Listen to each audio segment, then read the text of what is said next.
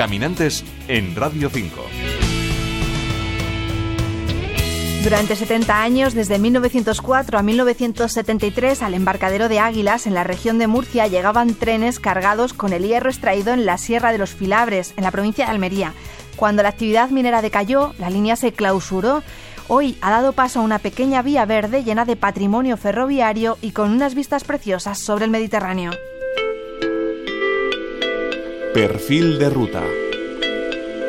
Nombre Vía Verde Embarcadero del Hornillo de Águilas. Son dos pequeños paseos interpretados de poco más de un kilómetro que nos llevan a conocer el interior del primer túnel de carga y el muelle de embarque.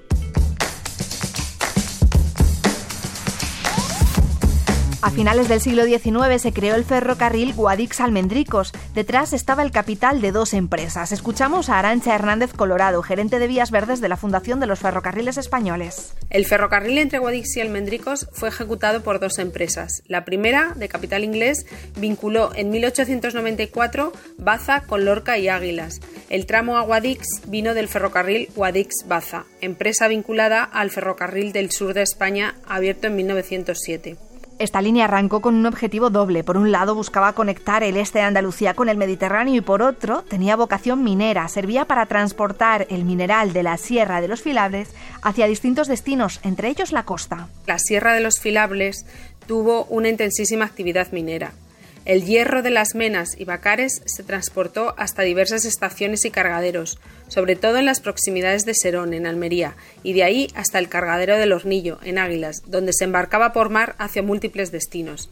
Cuando los pozos cerraron a finales de los 60, la línea empezó a ir cuesta abajo hasta que se clausuró prácticamente al completo en 1985. El 1 de enero de 1985, junto con otros cientos de kilómetros de líneas deficitarias en España, fue clausurado. Se salvó un tramo que se conoce como el tren de los baños y varias partes de esta antigua línea ferroviaria se han convertido en vías verdes.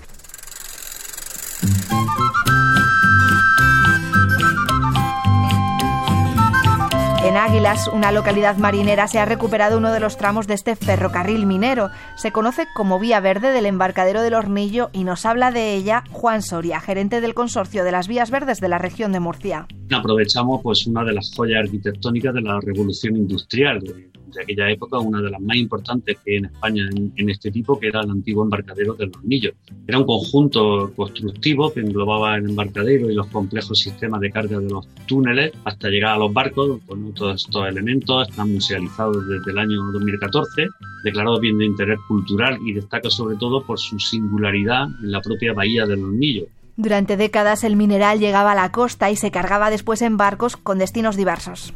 Es un patrimonio industrial que estaba destinado a la carga de mineral procedente de la sierra de Bacares en, Almería, a más de 100 kilómetros de Águila. Y bueno, y se elige esta bahía sobre todo por las condiciones naturales que tiene y por la proximidad de la estación de ferrocarril de Águila. En su día hubo que crear un ramal entre esta estación y el embarcadero, y este es uno de los tramos convertidos en vía verde, un paseo de poco más de un kilómetro que desemboca en el primer túnel de carga, convertido hoy en museo.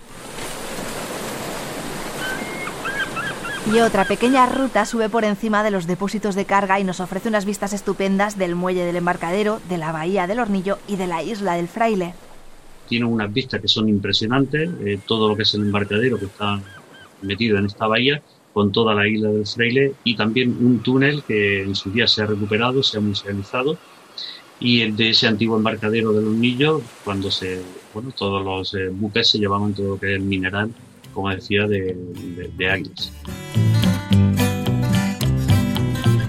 Con la mirada puesta en el Mediterráneo despedimos esta vía verde que recorre una pequeña parte de Murcia. En esta región hay otros muchos recorridos, así que felices rutas caminantes. Paula Mayoral, Radio 5 Todo Noticias.